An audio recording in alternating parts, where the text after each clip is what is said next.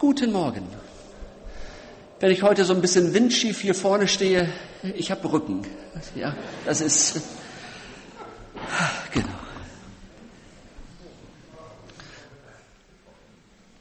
Genau.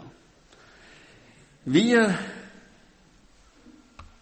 wollen uns heute einen Abschnitt ansehen aus der Bergpredigt wieder. Äh, wir haben es in der Einleitung schon gehört, worum es heute geht. Ich lese uns diesen Abschnitt.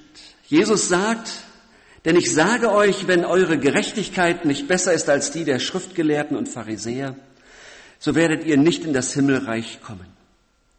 Ihr habt gehört, dass zu den Alten gesagt ist, du sollst nicht töten. Wer aber tötet, der soll des Gerichts schuldig sein. Ich aber sage euch, wer mit seinem Bruder zürnt, der ist des Gerichts schuldig. Wer aber zu seinem Bruder sagt, du Nichtsnutz, der ist des Hohen Rats schuldig. Wer aber sagt, du nah, der ist des höllischen Feuers schuldig. Darum, wenn du deine Gabe auf den Altar opferst und dort kommt dir in den Sinn, dass dein Bruder etwas gegen dich hat, so lass dort vor dem Altar deine Gabe und geh zuerst hin und versöhne dich mit deinem Bruder und dann komm und opfere deine Gabe.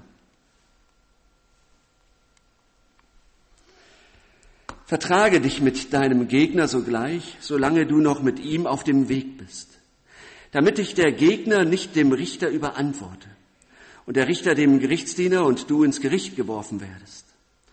Wahrlich, ich sage dir, du wirst nicht von dort herauskommen, bis du auch den letzten Pfennig bezahlt hast.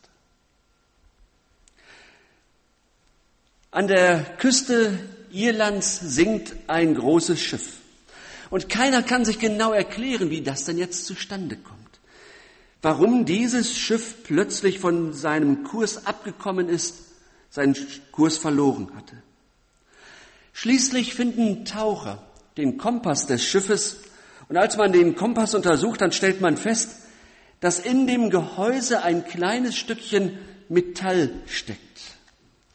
Es war hineingekommen als ein, wohl hineingekommen, als ein Matrose kurz vorher mit einem Taschenmesser den Kompass gereinigt hatte.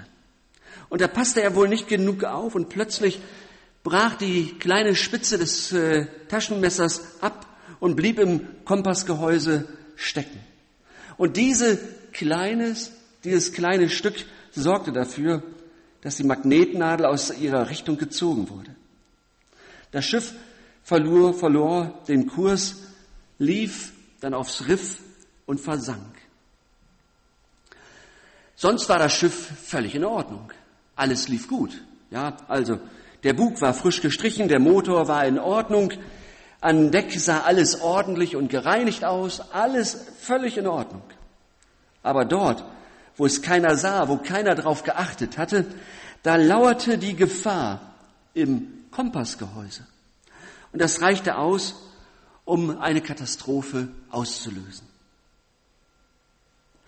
Jeder von uns hat in sich einen solchen Kompass.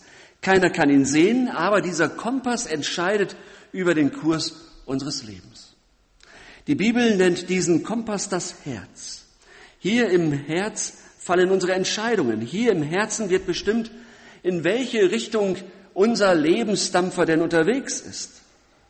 Aber wer achtet denn schon auf den Kompass? Wie oft denken wir mal Hand aufs Herz über den Zustand des Kompass nach, des Herzens nach?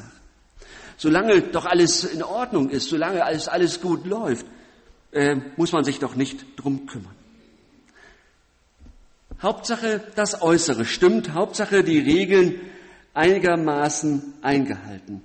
Hauptsache ich habe so die Pflichten, die mir aufgetragen sind, dann auch erfüllt. Hauptsache, ich gehe relativ mildtätig und fromm durchs Leben. Was da drin ist, das geht kein etwas an. Ist ja auch nicht wichtig. Und genau das war die Meinung der damaligen Theologen, der Wortführer zur Zeit Jesu. Es ging um äußere Dinge, strenge Regeln gaben alles vor, alles musste gut aussehen. Und vieles war ja auch richtig. So die gesellschaftliche oder die Gesellschaft wurde stabilisiert durch gute Regeln. Und trotzdem hat Jesus ein hartes Urteil über sie gesprochen. In Vers 20 sagt er, wenn eure Gerechtigkeit nicht besser ist als die der Schriftgelehrten und Pharisäer, so werdet ihr nicht in das Himmelreich kommen. Leute, guckt auf euren Kompass. Und Jesus sagt ihnen, euer Kompass, er ist kaputt. Die ganze Richtung stimmt nicht mehr. Ihr braucht eine Kursänderung in eurem Herzen. Und das wollten die Pharisäer nicht. Sie glaubten, dass ihr Herz ja ziemlich sauber ist, religiös sauber. Sie fühlten sich gut genug für Gott. Und deshalb sagt Jesus, wenn eure Gerechtigkeit nicht besser ist als die der Schriftgelehrten, dann seid ihr ausgeschlossen vom Reich Gottes. Gottes Lebensschule beginnt hier, beginnt im Herzen. Und diese Lebensschule erfasst dann einen Bereich des Lebens nach dem anderen. In der Bergpredigt gehen wir, werden, sehen wir uns dann sechs verschiedene Bereiche an und heute gucken wir uns einen an, einen einzigen. Diese sechs Beispiele aus dem Alltag, die haben eins gemeinsam. Wovon das Herz voll ist, davon geht der Mund über. Na klar. Und wovon das Herz voll ist, das zeigt sich auch in unseren Taten. Und deshalb legt Gott so großen Wert auf unser Herz. Vor Gott zählt nicht, was wir äußerlich tun, damit wir gut dastehen, sondern er guckt, wie sieht's denn bei dir aus? Der Mensch sieht, was vor Augen ist, Gott aber sieht das Herz an. Gott sieht. Er sieht, wie meine innere Welt ausschaut. Vom Menschen kann ich das abschotten, manchmal unglaublich gut, aber nicht vor ihm und Gott sieht es nicht nur, sondern er bewertet es dann sogar. Bei Gott zählen meine Gedanken genauso viel wie meine Worte. Und meine Worte zählen genauso viel wie meine Taten. Jeder Rachegedanke zählt bei Gott wie eine Rachetat. Jeder Vergeltungsgedanke zählt in Gottes Augen so schwer wie eine Vergeltungstat. Wichtig finde ich, Gott ist nicht nur der Durchschauer unseres Lebens, unseres Herzens. Er ist nicht nur der Richter, sondern er ist auch der Veränderer. Gott ist auch der Veränderer. Gott ist nicht nur der Diagnostiker, sondern er ist gleichzeitig auch immer der Therapeut. Er ist derjenige, der uns dann deutlich macht, wie wir damit umgehen können, mit dem, was wir und wie wir Menschen sind. Gott will uns doch nicht nur bewerten, sondern er will uns helfen und er möchte dein und mein Leben heil machen, wieder in Ordnung bringen. Es hängt alles davon ab, ob ich bereit bin, in diese Lebensschule Gottes hineinzugehen und mich prägen zu lassen. Und diese Prägung beginnt hier im Herzen, damit von, vom Herzen aus alles, bei uns alles reingepumpt wird in unseren ganzen Menschen. Es beginnt im Herzen, aber da bleibt es nicht stecken. Und deshalb bringt Jesus diese praktischen Anwendungen. Und gerade in der Einleitung haben wir schon gehört, keiner würde von sich doch auch, soweit ich das weiß, ja, keiner wird doch sagen, ich habe jemanden umgebracht. Oder da, da gibt es doch eine Regel bei uns, ja. Und ganz schnell ist dann das fünfte Gebot, du sollst nicht töten, auch abgehandelt. Und sagen wir, ach, jetzt sind es da nur noch neun. Das fünfte, das kriegen wir sowieso gut gebacken. Jesus äh, Blick, äh, wirft nochmal einen zweiten Blick drauf, eine, einen Blick tiefer. Er sagt, ihr habt gehört, dass zu den Alten gesagt ist, du sollst nicht töten. Wer aber tötet, der soll des Gerichts schuldig sein. Ein Zitat aus dem Alten Testament. Klingt noch ganz harmlos für uns jedenfalls.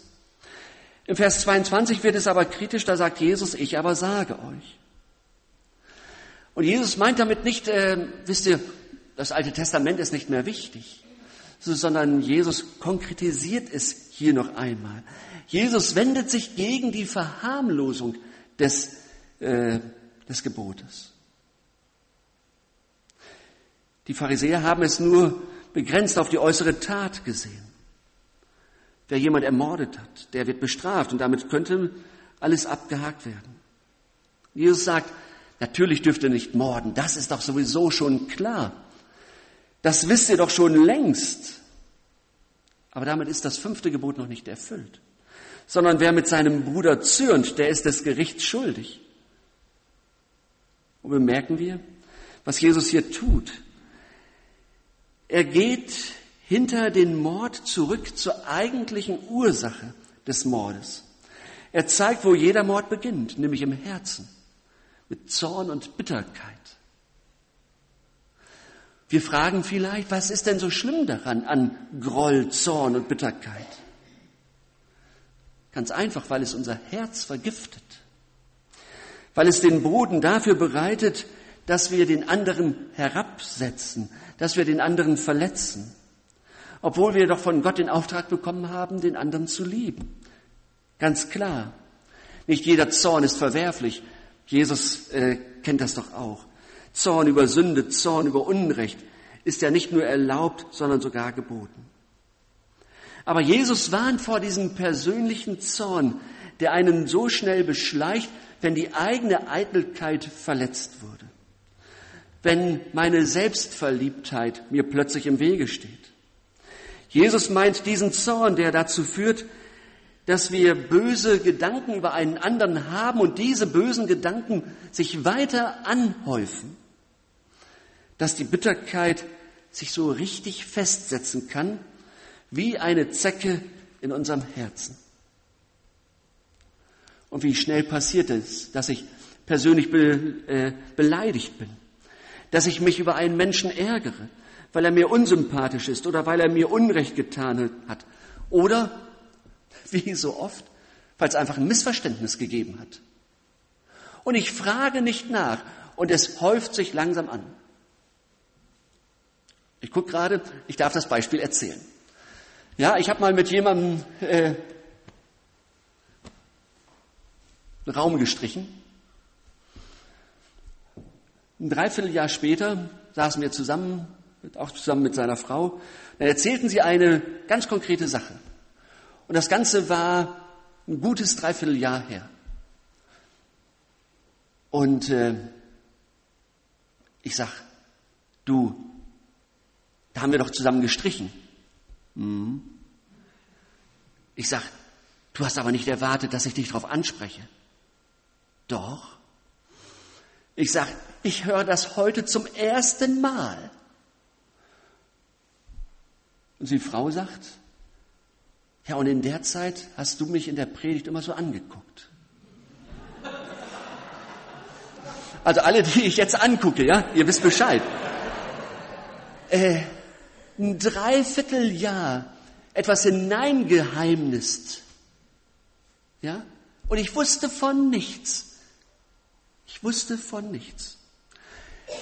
So ist das mit uns Menschen, mit Missverständnissen, mit Dingen, die wir voraussetzen. Da denken wir, das muss der doch wissen. Und der macht nichts, der ist, der ist doch blöd. Und dann macht er noch was anderes und dann wird es immer mehr. So ist das. So ist das. Wenn wir Manfred Siebald, die Älteren kennen ihn ja noch, sagt er, sagt, ich dolche mit Blicken, verletze mit Worten. In meinen Gedanken beißt mancher ins Gras. Man braucht ja nicht gleich mit Taten zu morden, es macht auch mit Worten und Wünschen schon Spaß. Und aus zornigen Gedanken werden dann gemeine Worte. Das geht ja hier weiter. Da heißt es, wer aber zu seinem Bruder sagt, du Nichtsnutz. Racker steht da, du Esel, du Hohlkopf. Also schon eine starke äh, Verachtung steckt da drin. Jesus sagt, Leute, das ist kein Kavaliersdelikt, sondern dann macht ihr euch in Gottes Augen schon schuldig. Oder ihr sagt, du Narr, das ist der Moros. Da wissen die Gelehrten nicht ganz genau, was das ist, aber man kann auch annehmen, dass man einen Mitchristen gottlos nennt und das auch so meint. Und da sagt Jesus, das geht nicht. Ihr meint vielleicht, das ist alles harmlos, wenn ihr so über manche sprecht, aber unterschätzt das nicht, wie viel ihr mit persönlichem Groll kaputt machen könnt. Der Zorn wächst auf demselben Acker wie der ausgeführte Mord. Hartes Wort? Jesus macht es deutlich, so wie das so sich so aufbaut. Der Zorn wächst auf demselben Acker wie der ausgeführte Mord. Und Jesus sagt, es reicht nicht, dass wir uns äußerlich beherrschen. Das packen wir sowieso nicht. Sondern es kommt darauf an, dass Gott uns innerlich verändert. Gottes Lebensschule beginnt in unserem Herzen. Und von dort her besiegt sie dann unseren Zorn und unsere Bitterkeit. Seht ihr, Jesus will uns nicht nur ein bisschen kultivieren. Jesus will uns nicht nur ein bisschen erziehen. Mich auch nicht. Sondern er möchte uns verändern. Durch und durch verändern. Dass etwas Neues in unser Leben, in unser Herz einzieht. Damit die, der Zorn und die Bitterkeit besiegt wird. Wie das praktisch geht? Der erste Schritt, den wir hier entdecken, ist, äh, das Jesus einmal zu sagen, ihm zu bekennen. Herr, ich bitte dich um Verzeihung, dass ich so, zornig war gegen meinen Bruder, meine Schwester, gegen Leute aus der Gemeinde, was auch immer und wen auch immer. Und der zweite Schritt ist dann, dass ich es zulasse, dass Jesus mich wirklich reinigt, dass er rein, ran darf an das, was mich ausmacht.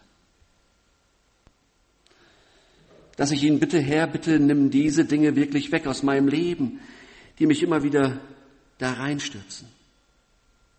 Und der dritte Schritt ist, dass ich wirklich auf den, denjenigen zugehe, dem ich Unrecht getan habe und dass ich ihm sage, du, das tut mir wirklich leid. Ich möchte das nicht mehr. Ich möchte es nicht mehr. Ich möchte auch nicht, dass noch was zwischen uns steht. Darum geht es. Also, zu Jesus zu gehen, Jesus wirklich ranzulassen an mich und dann dem anderen zu sagen, es tut mir leid, bitte entschuldige. Ich weiß, das Wort äh, kann man nochmal anders auslegen, aber dass wir zu dem anderen hingehen. Und deshalb, deswegen bringt Jesus diese praktische Anwendung in Vers 23. Ähm, da geht es ja darum, es wird, also von der Wirkungsgeschichte ist dieses Wort so, wenn ich zum Abendmahl gehe und vorher merke, oh, da hat jemand etwas gegen mich. Ähm, ich sage es einfach praktisch. Aus einer ganz anderen Gemeinschaft. Ich glaube, zu Gemeinschaften gehört es, dass man immer Tische stellt. Tische und Stühle stellt.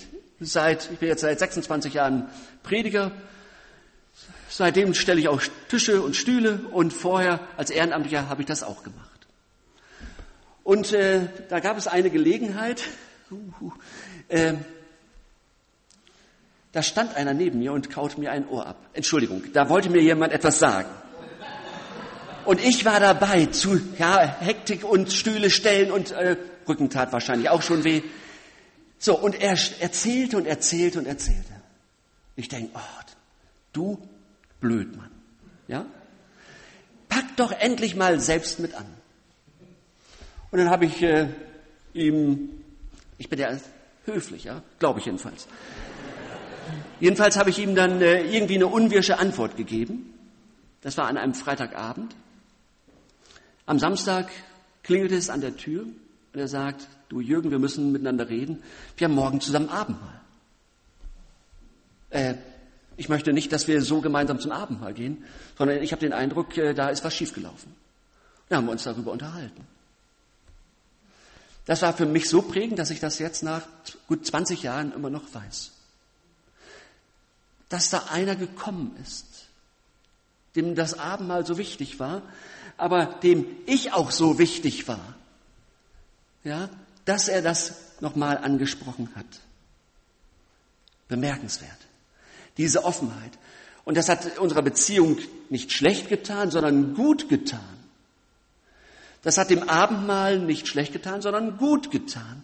Das hat mir gut getan. Entlastet, entlastet zu werden.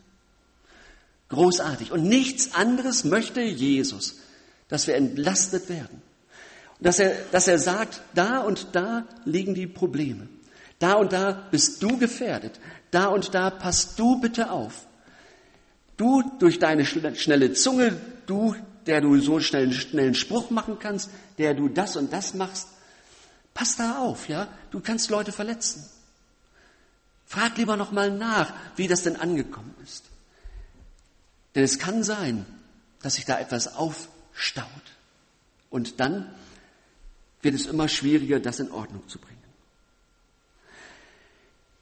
Jesus sagt nichts gegen Meinungsverschiedenheiten. Jesus sagt nichts gegen Konflikte, durch die man durch muss, weil es um die Sache geht. Ganz klar, natürlich. Und da kann es auch äh, äh, mal härter zur Sache gehen. Aber wir unterscheiden doch immer Sache und Person, wenn es um die Sache geht. Ich weiß, wie schwierig das ist, das manchmal auseinanderzuhalten, klar. Aber das ist nicht gemeint.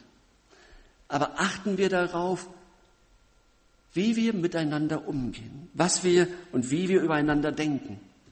Und vielleicht prüfen wir uns heute auch noch mal, was hat sich angestaut bei dem und dem, bei der und der? Wo möchte ich loslassen? Wo möchte ich loslassen und sagen, das soll mich nicht mehr bedrängen. Auch ich erlebe, habe es erlebt, dass es manchmal brüchige Beziehungen gibt, auch unter Christen. Dass das Eis ein bisschen dünn geworden ist. Dass man sich noch höflich begrüßt, aber mehr geht auch nicht. Ich glaube, manchmal ist das tatsächlich das, äh, was dann gerade noch geht.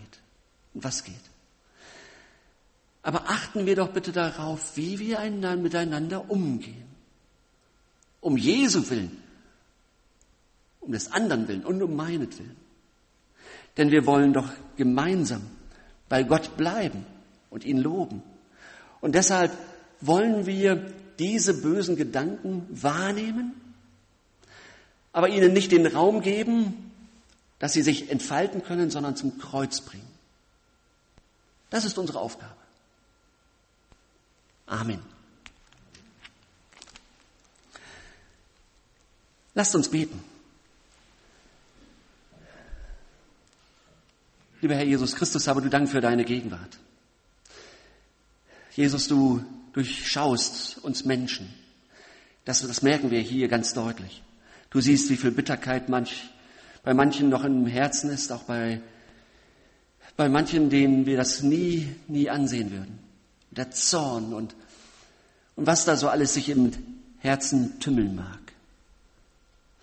Und danke, dass du nicht nur, nicht nur siehst, was, was nicht in Ordnung ist, sondern dass du uns auch zeigst, wohin damit. Zu dir ans Kreuz. Zu dir, dass du es vergibst. So möchten wir diesen Tag und diese Woche einfach auch nutzen um entlastet zu werden. Danke, dass du das schenken kannst und willst. Und wir möchten dich bitten, dass du es bei uns auch tust. Amen.